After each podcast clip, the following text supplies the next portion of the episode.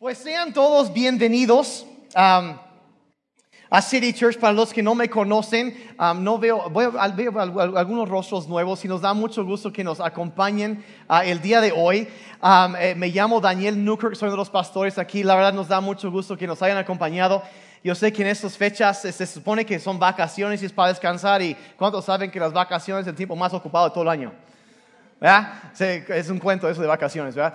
Pero este, pero haciendo, y yo sé que hay muchos que han salido y está bien, pero gracias por acompañarnos el día de hoy. Y voy a, voy a avanzar rápidamente con eso. Estamos en la tercera parte de una serie que se llama Rey Salvador y hemos estado examinando un pasaje en la Biblia, en Filipenses capítulo 2, que habla acerca de la deidad de Jesucristo y, y resume en un- unos cuantos versículos por qué vino Él y qué fue el resultado. Y, y- yo creo que es como que la- la el, el pasaje que más, de manera más concisa, explica ah, lo que es el ministerio y la razón que vino Jesucristo. Entonces empezamos hace un par de semanas, hace 15 días, hablando de este pasaje y vimos am, hace 15 días, eh, si estás ahí en el app de la Biblia, que recomendamos aquí muchísimo porque es una excelente herramienta y aparte es gratis. En estos días no hay mucho gratis, ¿verdad? Pero, pero el app de la Biblia es gratis, la palabra de Dios es gratis. Hay personas que dan para que eso sea posible. Y, este, y es una herramienta muy buena que recomendamos muchísimo. Um, yo no siempre menciono, pero el app de la Biblia, si tú a veces, ¿cuántos este, de las resoluciones de año nuevo que tenemos? Hoy, este año voy a leer la Biblia entera, ¿verdad? Y, y ya para finales de febrero estamos tan atrasados que nos animamos y ahí se quedó. Pero el app de la Biblia tiene varios planes que te va llevando y en tu teléfono y lo puedes ir leyendo, usar tu celular en la iglesia sin culpa. Está bien, y, y- pero puedes ir siguiendo. Y la razón que subimos los apuntes y usamos ese medio es porque lo pueden compartir, lo puedes repasar, lo puedes mandar en un mensaje de WhatsApp a alguien.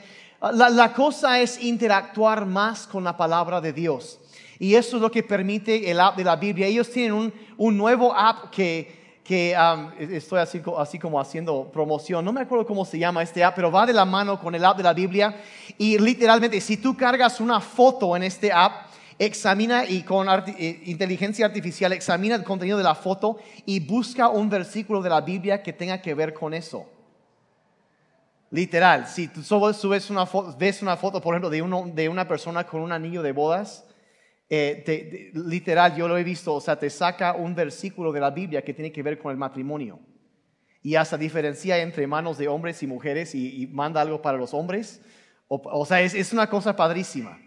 Y, y entonces eh, son herramientas que nos ayudan a interactuar más con la palabra de Dios y es, es esencialmente importante. Entonces, por eso recomendamos de la Biblia. Úsenla, eh, está, para eso. Y hemos, ah, y, ahí ya están los apuntes de hoy, ahí nos pueden seguir. Entonces, pueden anotar ahí. Lo que vimos hace 15 días fue, en primer lugar, la relevancia de la Navidad, que fue que Dios vino al mundo. Que realmente fue un momento que partió la historia donde Dios cambió el rumbo de la, de la humanidad. Y vino al mundo para tocarnos y, y hablamos, ¿se acuerdan de la preeminencia de Cristo? Que Él estuvo antes de que existieran todas las cosas y por medio de Él, por Él y para Él existen todas las cosas y Él está por encima de todo. Entonces, hablamos de eso, luego hablamos de la realidad de la Navidad, que fue que Dios se hizo hombre. No fue parcialmente Dios y parcialmente hombre, o fue parte hombre y parte Dios, y después de esto aquello se convirtió. No, no, siempre fue y ha sido totalmente Dios, totalmente hombre, desde que se vistió y de, carne humana. Y eso es lo que lo- los teólogos lo llaman la encarnación, que Dios se vistió de carne humana y vino a nosotros. Y eso es la realidad de la Navidad. Eh, vino, vino, vino a cambiar todo, todo eso, la, encarnación y, y, y conoce la vida de los seres humanos porque vivió. Y la Biblia, de los nombres que la Biblia le pone a Jesús, le puso el nombre de Emmanuel, que significa Dios está con nosotros. Entonces, eso es lo que celebramos en la Navidad, es una parte. Y luego, la semana pasada vimos, y aunque no lo mencioné así, porque quise condensar mucho, pero vimos lo que es la razón de la Navidad, que Cristo vino para morir. Vino para morir.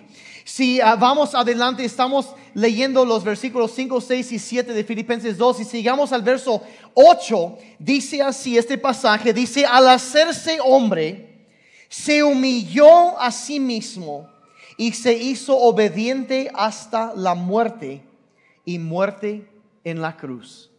Entonces, primero en los versos anteriores que vimos hace 15 días, habla de cómo Él dejó su gloria en el cielo y, y, dejó sus privilegios divinos y se vino, vino a la tierra y, y dejó la riqueza y nació en pobreza. Y se hizo como nosotros y sufrió y vivió. Y dice aquí, dice como, dice, al hacerse hombre se humilló a sí mismo y se hizo obediente hasta la muerte y muerte de cruz. Entonces entendemos y lo que vimos la semana pasada fue que Cristo vino, ah, vino en primer lugar para mostrar el amor de Dios.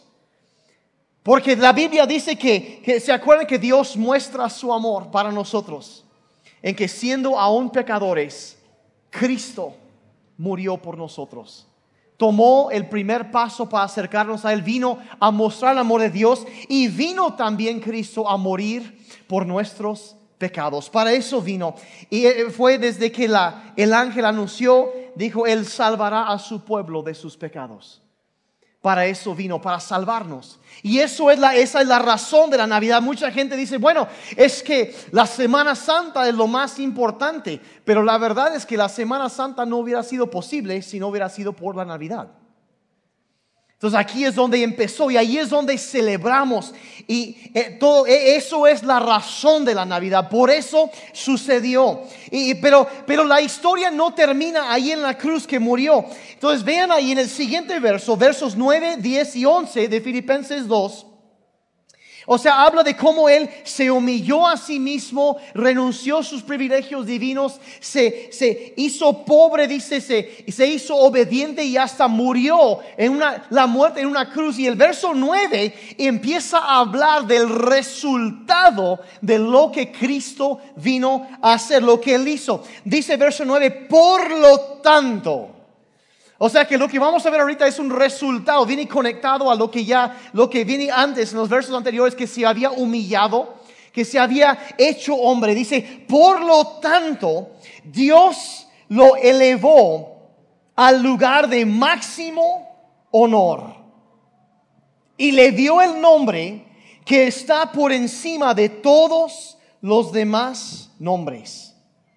Para que ante el nombre de Jesús se doble toda rodilla en el cielo y en la tierra y debajo de la tierra, y toda lengua declare que Jesucristo es el Señor para la gloria de Dios Padre. Es uno de los pasajes más maravillosos en, toda la Biblia. Me, habla de cómo en el verso anterior, cómo lo se había humillado. Dice como resultado de lo que él hizo, Dios lo elevó al lugar de máximo honor al lugar de máximo honor, donde Él ascendió al cielo, dice, está sentado a la diestra del Padre eterno. Él está sentado en el lugar, el trono más exaltado en todo el cielo. Y a veces para nosotros se nos hace un poco como que difícil entender, bueno, ¿qué significa eso? Porque pensamos a veces de eh, eh, la, perspectiva que tenemos es como de una democracia o algo así, pero eh, está, eso es otra cosa, es, es, otro nivel. Dice, está por, le dio el nombre que está por encima de todos los demás nombres, para que ante el nombre de Jesús se doble toda rodilla en el cielo y en la tierra y debajo de la tierra. O sea, en, todo el universo, toda rodilla, ya sea en el, en el, en el cielo, aquí sobre la tierra, aún debajo de la tierra, está hablando ya del Seol, de, de, del Hades, está hablando de todas las personas, del el reino espiritual, todo esto, todo va a doblar su rodilla ante Jesucristo. Y toda lengua va a declarar que Jesucristo es el Señor para la gloria de Dios el Padre. Entonces encontramos en este verso, si ya vimos la relevancia de la Navidad, de la realidad de la Navidad, en la razón de la Navidad, el resultado de la Navidad, hoy lo que estamos celebrando, hoy que eh, eh, eh, pasado mañana estamos celebrando el nacimiento de Jesucristo. Y aunque no haya sido esa fecha y probablemente no lo fue, no seamos una bola de grinches, ¿está bien? Simplemente estamos para celebrar que Cristo vino.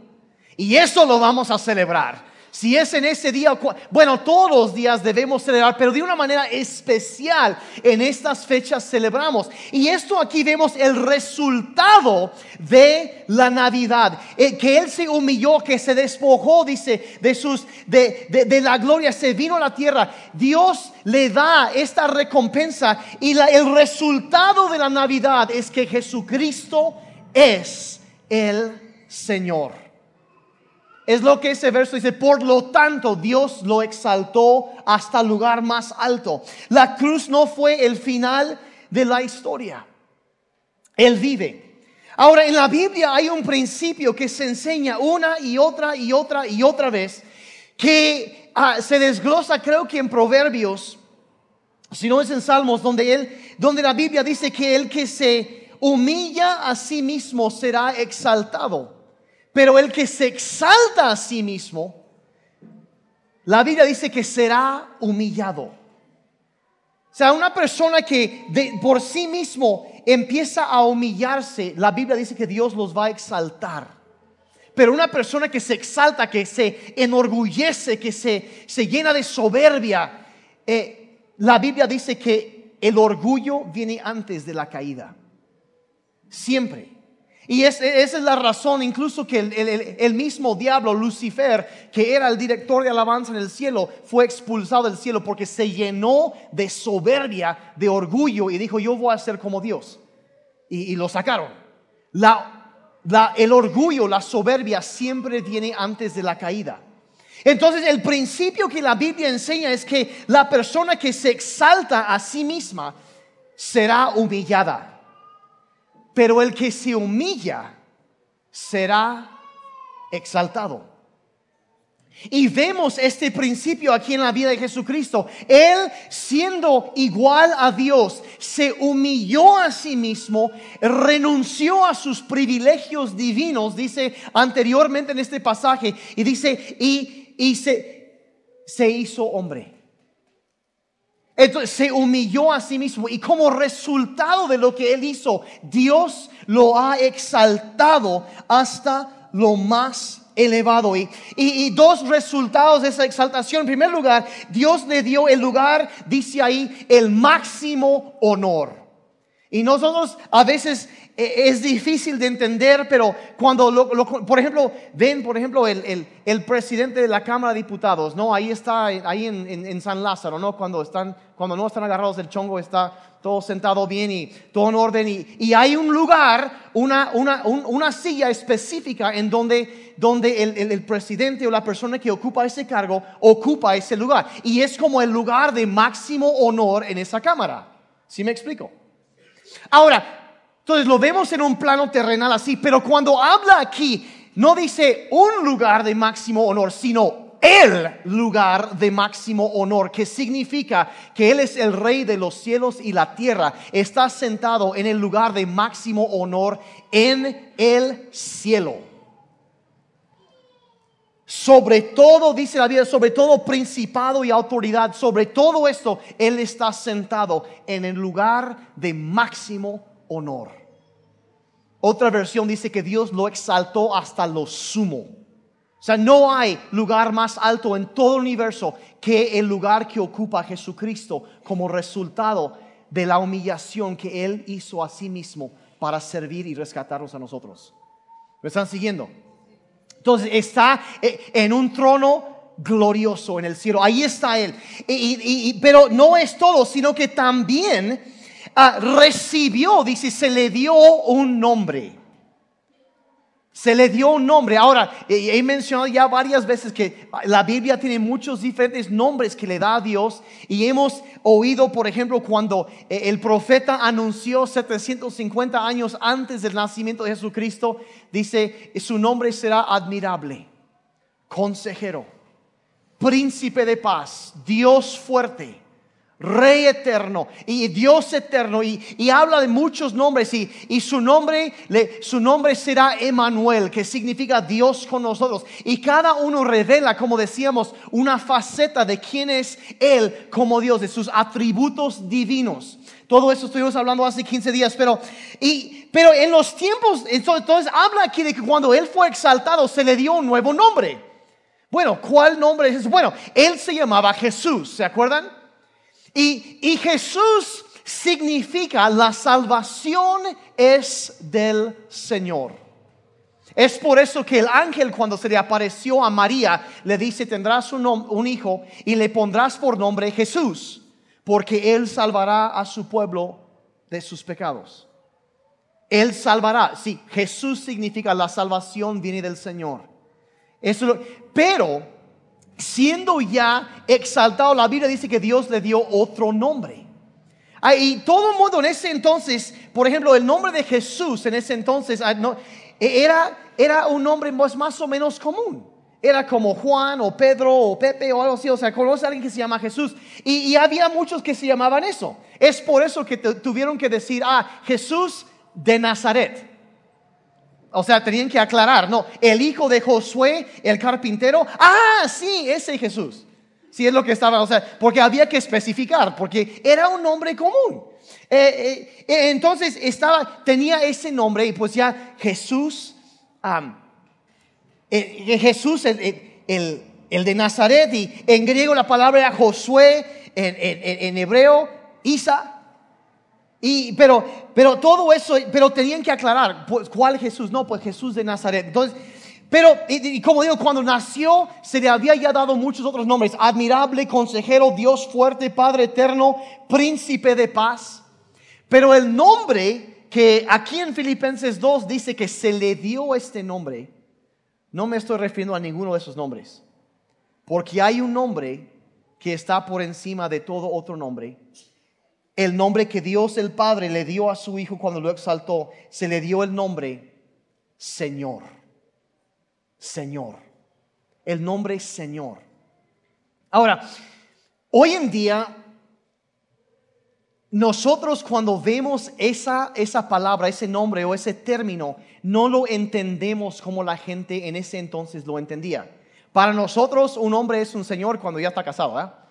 Es un señor casado, es un señor es un hombre adulto. Es lo, así va, así, ya llega el momento en lugar de decir joven, dicen señor y te sientes ruco. Y, así pasa, ¿no? Y, este, y, es, y, luego, por ejemplo, es por ejemplo cuando las mujeres se casan y le siguen diciendo señorita y un día le dicen señora y como que no les gusta. Y, entonces, pero, pero, pero bueno, ah, este, de repente ya te salen una que otra cana y te dicen señor. Y, como te sientes, híjole, ya crucé la raya, ¿no? Ya soy chavo ruco y, y ya, pero entonces, eso y eso es lo que significa para nosotros. Es un término de respeto. Ah, eh, eh, disculpe, Señor, y así. Pero para ellos en ese entonces no significaba eso. Para nada. Lo que significaba el término Señor para ellos ah, en, ese entonces era, era, significaba decir como maestro, pero también significaba soberano, gobernante rey. Y como digo, para nosotros es un poco difícil entender toda la implicación de eso porque vivimos, en primer lugar, en una cultura, en una sociedad que es ah, democrática, mayormente. Entonces pensamos, no, pues puedes elegir tu gobernante. Pero cuando se trata de un rey, no es así. Él simplemente es el rey. Nos guste o no, es el rey. Todo le pertenece, es el dueño de todo. Entonces cuando se, se, le, se, le, dio, dice, este nombre que está por encima de todo otro nombre, está hablando de cuando le dieron ya el título, el nombre Señor. Jesús es el Señor. Significa que Él es el rey, el gobernante, el soberano, pero no solo sobre un reino terrenal, sino sobre el universo entero que se sentó en el trono el más elevado, el más, el más exaltado de todo. Y la Biblia cuando se refiere a Jesucristo en el Nuevo Testamento más de 600 veces usa este término Señor para hablar de Él. Una y otra vez dice eso. Y para ponerlo, entenderlo, ¿se acuerdan de que en ese entonces era el imperio romano que gobernaba básicamente el mundo conocido? Y, y, el, al emperador de Roma se le dio el título César. Le ponían ese nombre al, al, al emperador.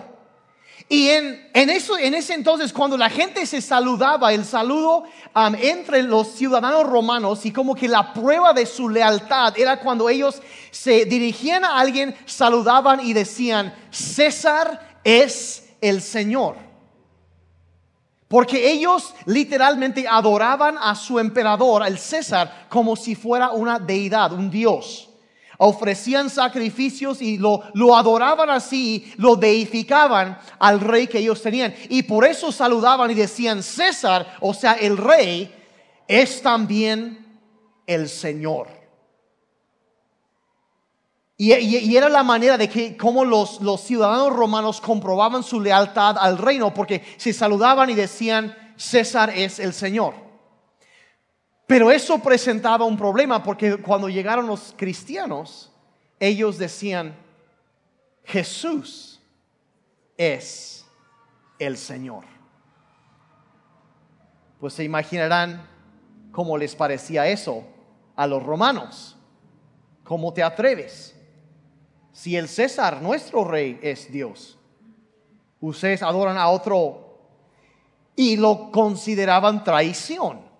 Y por eso, por esa frase, Jesús es Señor, miles y miles y miles de personas perdieron sus vidas. Los llevaban al Coliseo, los amenazaban con animales salvajes y decían, di que César es el Señor y vives. Y los cristianos decían, Jesús es el Señor. Entonces es una cosa, entonces empezamos a entender la importancia de este, este nombre, Señor. Ya era en conflicto, sí, somos ciudadanos de un reino, sí, pero nuestra eh, lealtad va más allá y recae y descansa en el soberano, no solo el soberano rey de esta tierra, sino el soberano rey del universo entero. Jesús es el Señor. Y eso es lo que ellos estaban, cuando se habla que el nombre que está sobre todo nombre, está e, ese, ese término, Jesús es el Señor. Muchos perdieron su vida por esa frase. Ahora, ¿Qué significa para nosotros hoy en día que estamos celebrando la Navidad? Esta semana que lo celebramos y celebramos el hecho de que Él vino y estamos viendo ahorita el resultado de que Él se humilló, dejó, eh, eh, renunció sus privilegios divinos, se hace hombre y viene, se humilla a sí mismo, se hace obediente a Dios el Padre hasta la muerte y muerte en una cruz y por lo tanto Dios lo exaltó hasta lo sumo el lugar de máximo honor que, que y, y, que le dio el nombre que es sobre todo nombre, que ante su nombre se doble toda rodilla y toda lengua confiese que Él es Señor para la gloria del Padre. La gloria de Dios. ¿Qué, qué significa eso? Confesar que Jesucristo es el Señor. ¿Qué significa eso? En primer lugar, cuando una persona dice eso, y confiesa Jesús es Señor, en primer lugar reconozco que Él es Dios. Es reconocer la deidad de Jesucristo. Él es Dios reconozco que Él es Dios. Al decir esas palabras, tú estás diciendo que yo reconozco que Él es Dios, que no era solamente un profeta, que no era solamente un buen hombre, no era solamente esto o aquello, sino, no, no, no es un hombre que un gran filósofo o, o esto sanaba, no, no, no, no, Él, aparte de ser todo eso, Él es Dios. Totalmente Dios, totalmente hombre. Reconozco la deidad de Jesucristo. En primer lugar, realmente es Dios. Él es el Señor y es una prueba de mi entrega a Él, decir que Él es Señor. En segundo lugar, es confesar que yo creo que todo está bajo su control. Porque si Él es Señor, sentado en el trono más exaltado de todo el universo, ante quien un día todos van a doblar sus rodillas y todos van a confesar que Él es Dios, significa que Él manda. Todo está bajo su control. Todo está bajo su control. Y decir Jesús es Señor es algo que a mí me fortalece y me anima. Porque no importa qué tan mal van las cosas, al final de las cuentas, Jesucristo es el Señor. Y llegará el momento donde los malvados siguen haciendo sus cosas y sí, y hacen esto y aquello y hacen y deshacen y causan tanto problema y a veces no pasa. Algún día llegará el momento en donde sus rodillas serán dobladas y ellos van a confesar que Él es el Señor. Él tiene la última palabra porque Él es el Señor. Y al confesar eso, yo estoy reconociendo que todo está bajo su control.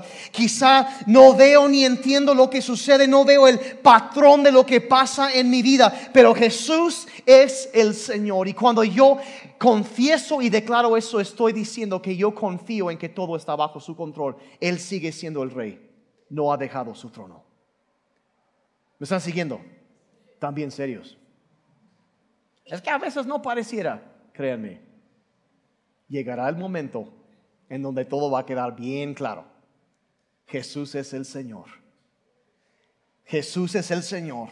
Y yo reconozco que todo está bajo su control. Nada, absolutamente nada se escapa de su vista ni de su poder, porque Él es el Señor. Y hay, Él es el, todo existe por Él y para Él y por su palabra de poder se sostienen todas las cosas. La verdad, hay personas, es que yo no sé qué va a venir la cuesta de enero. Y quién sabe qué va a pasar con la nueva política de esto y Y la verdad, saben que no sé qué es lo que el año nuevo trae consigo. Pero sí sé quién trae el año nuevo consigo. Así están las cosas. Yo no sé qué va a venir este año, pero yo sé quién trae el año nuevo. Jesús es el Señor. Y Él no ha dejado el trono. Él es el Señor. Él es el Señor. Y como dice por ahí la canción, en sus manos está el futuro. En sus manos está el futuro. Y eso me anima. ¿No te animas a ver eso? Que Él es el Señor. Él es el Señor. Y en tercer lugar, el confesar, decir que Jesús es el Señor, ¿qué significa? Significa al decir eso que le entrego toda mi vida. Decir que Él es Señor es, es decir que Él manda porque Él vino al mundo pagó la deuda que yo tenía, eh, fue el rescate, Él pagó con su propia sangre la deuda que nosotros teníamos, nos compró, nos redimió a precio de sangre, dice la Biblia. Por lo tanto, ya no nos pertenecemos a nosotros mismos, sino que le pertenecemos a Él. Y ya no estamos para vivir para nosotros mismos, le pertenecemos, le debemos todo lo que somos a Él. Y Él es el rey. Y Él es quien manda. Quizá es más fácil para, no sé, a, veces, ah, no, no, no sé, quizá es diferente. Para los hombres, yo siento a veces que los hombres nos relacionamos con Dios de una forma distinta que, como las mujeres se relacionan con Dios, ¿verdad? Porque a, veces hasta veo que hay diferentes tipos de canciones y hay canciones que a las mujeres les gusta cantar, pero que a los hombres como que se nos hace un poco raro, ¿no? Como que, uh, sea, como que me pero y está, para un hombre, el, ver esto, el entender, eh, ver a, Jesucristo, no como que, ay, pues, no, pues, o sea, como que hay un tipo, no sé, todo romántico o algo así, bueno, que está bien, o sea, pero, pero cuando como los hombres vemos a Jesucristo como un rey, se nos es como que fácil entender esto de venir, como si estuvieras en la sala del trono del rey. Vienes te arrodillas y recibes indicaciones, órdenes. Así de fácil. Y no, las órdenes de un rey no se discuten, ¿verdad? Y, como que se nos hace, es, es un rey. Y yo estoy para servir. Y cuando decimos Jesucristo es el Señor, significa es estar ahí arrodillarnos delante del rey y decir lo que tú mandas es lo que yo voy a hacer. Eso es lo que significa decir Jesucristo es el Señor. Y, o sea, manda porque Él, él vino, murió y nos rescató y, deseamos. Y, por lo tanto, Él tiene el derecho a decir que está bien y que, y que no. Él no es una democracia, vaya, no. Es un reino y confesar que Él es, Él es el rey, que yo deseo vivir conforme a su dirección. Mire, nunca, nunca debes hablar esas palabras a la ligera. Decir Jesucristo es el Señor. Significa que yo reconozco que Él es Dios.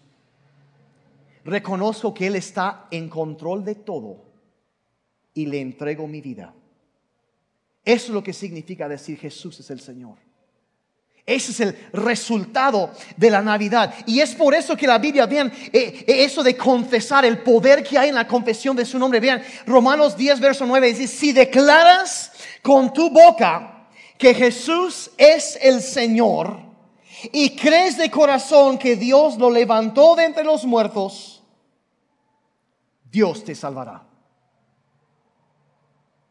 El poder del nombre de Jesucristo. Si declaras con tu boca que Él es el Señor y crees de corazón que Dios lo levantó entre los muertos, Dios te salvará. Entonces, ¿qué significa eso? Ser salvo, ser un creyente. Significa decir Jesús es no solo el Señor, Jesús es mi Señor. Jesús es mi Señor. Yo reconozco que Él es Dios. Reconozco que es Dios. Reconozco y creo que todo está bajo su control y le entrego toda mi vida. Eso es lo que significa decir Jesús el Señor. Y ese pasaje que, leímos hace unos momentos en, Filipenses declara que, que ante, ante Él un día dice toda rodilla se va a doblar. Y toda lengua va a confesar, va a declarar que Él es Jesucristo va, va, a confesar lo que Dios el Padre siempre ha sabido, la verdad de todas las edades, la verdad que está por encima de todas las verdades. Jesús es Señor. Él es el Señor. Sucederá. Un día, toda rodilla se va a doblar. Toda lengua va a confesar que Jesús es el Señor y le van a dar su debido honor. Así va a suceder. Toda la arrogancia, toda la negación, todos los argumentos pseudocientíficos, filosóficos, todos los argumentos psicológicos, todo lo que se ha levantado en contra de Jesucristo, cada argumento un día va a caer en pedazos y toda rodilla se va a doblar delante del rey y toda lengua va a confesar que Él es Dios. Pues ¿qué día será eso? Bueno, pues la Biblia lo llama el día de juicio, el último día, en donde están reunidos todos delante del trono de Dios y todo ser humano. Puedo hasta decir hasta los seres angelicales seres espirituales. Todo lo que ha sido creado un día estará parado delante de Dios. Y todo ser humano de toda la historia estarán ahí y van a reconocer la verdad que hoy les he compartido. Así de sencillo. Van a reconocerlo y, y cada nacionalidad, cada grupo demográfico, cada hombre, cada mujer, incluso cada participante de otras religiones, tendrán que reconocer que Jesús es el Señor. Quieran o no, va a suceder. Cada persona, cada político va a doblar sus rodillas y va a confesar, Jesús es Señor. Cada cantante, cada actor, cada actriz, cada estrella de rock va a doblar sus rodillas y va a confesar que Jesús es Señor.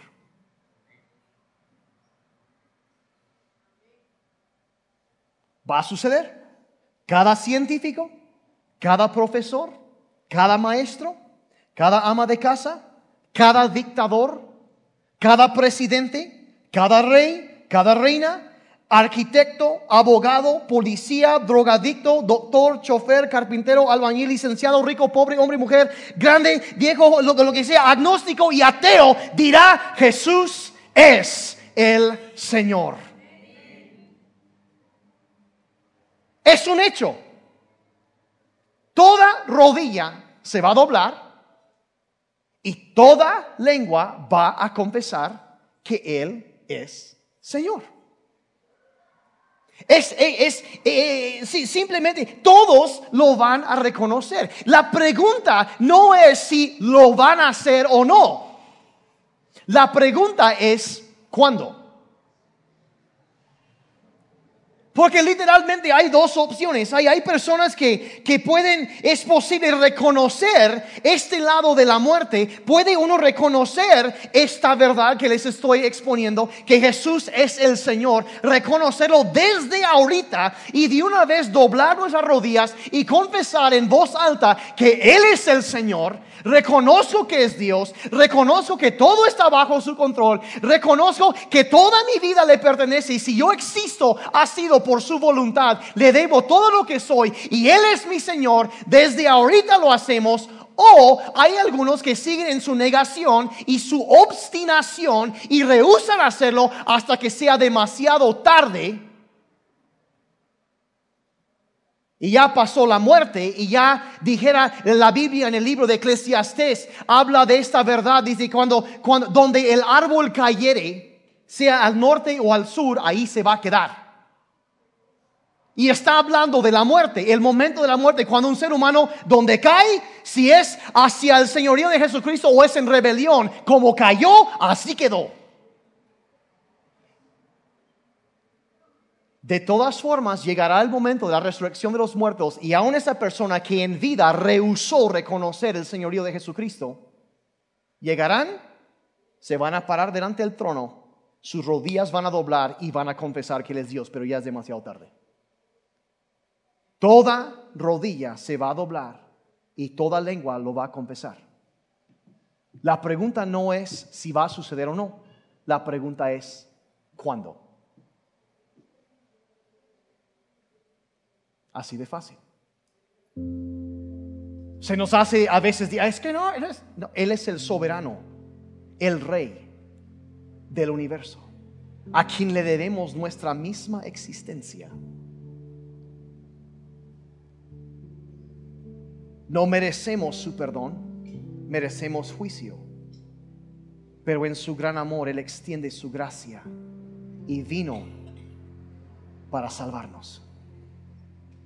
Tan alejados estábamos de Dios en nuestras rebeldías, en nuestra maldad, en nuestro pecado. Pero aún así, dice la Biblia, siendo aún pecadores, Cristo vino por nosotros. Y conocemos el amor de Dios en esto. Dice, es que, ay Daniel, siempre regresa a lo mismo. Sí, siempre regreso a lo mismo porque el Evangelio es todo. Es todo. Cada uno de nosotros, cada día tenemos que regresar a Dios reconociendo, Él es el Señor. Le debo todo lo que soy. Reconozco que Él es Dios. Y cada vez yo vengo y doblo mis rodillas ante mi Rey y mi Señor. Y confieso quién es Él. Y como digo, hay gente que escoge, que acepta la gracia de Dios y la obra del Espíritu Santo y en esta vida lo hacen, lo confiesan. Y hay quienes se ponen de obstinados. Hubo un gran escritor cristiano del siglo pasado que dijo, hay solo dos tipos de personas en el mundo.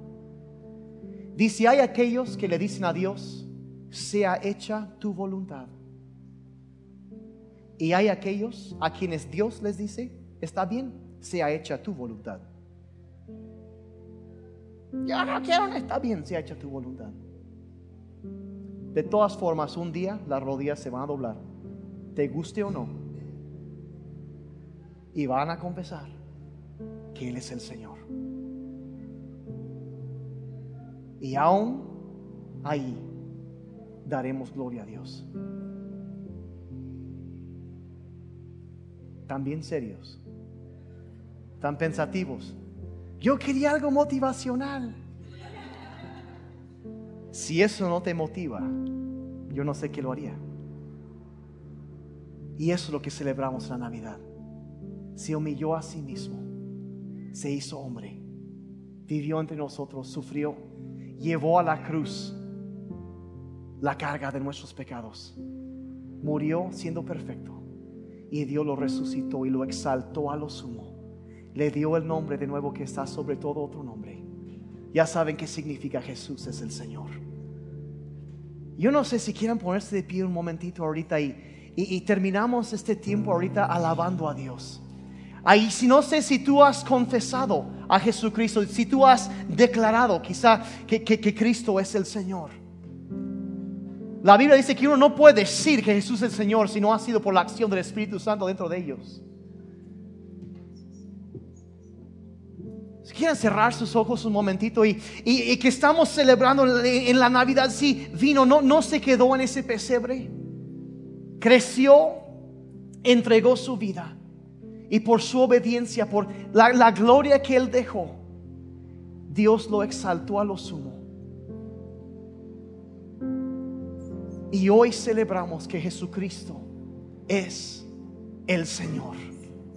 Por encima de todo lo demás, cuando se le dice que es el Señor de señores y el Rey de reyes, significa que Él es la máxima autoridad en este universo. Y desde aquí, nosotros, desde e, e, e, en cada momento que nos acordamos y confesamos, Él es Señor es entregarle nuestra vida.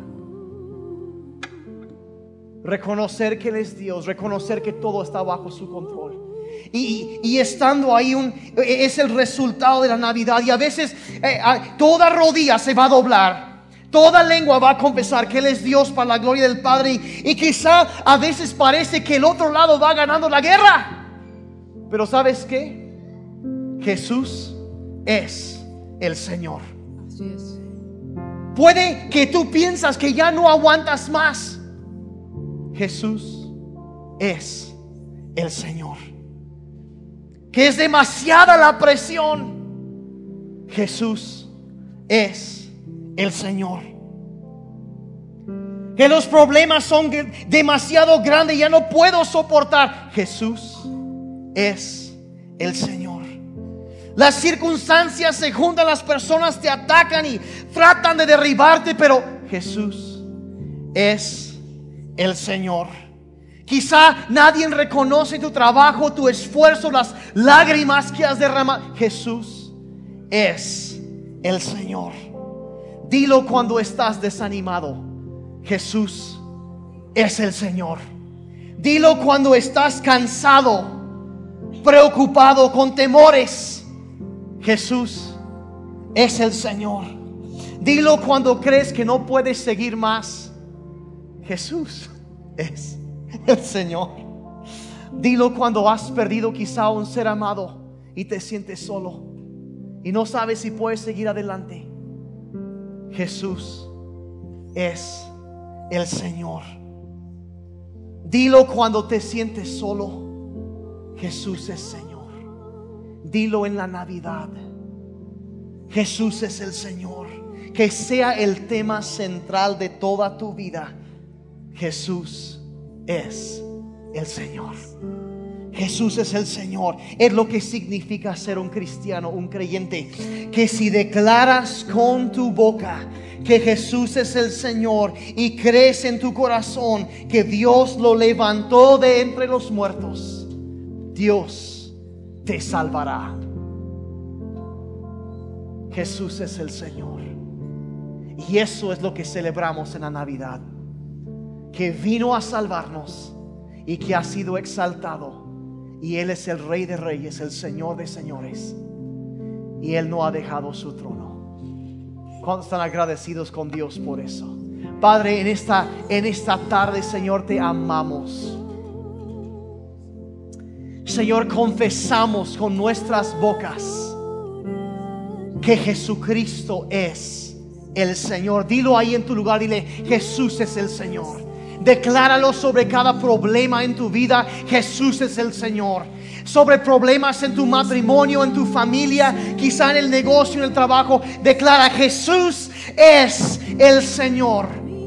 Y Él tiene la última palabra. Y Señor, en este día aquí estamos delante de ti celebrando y festejando, declarando que tú eres el Señor.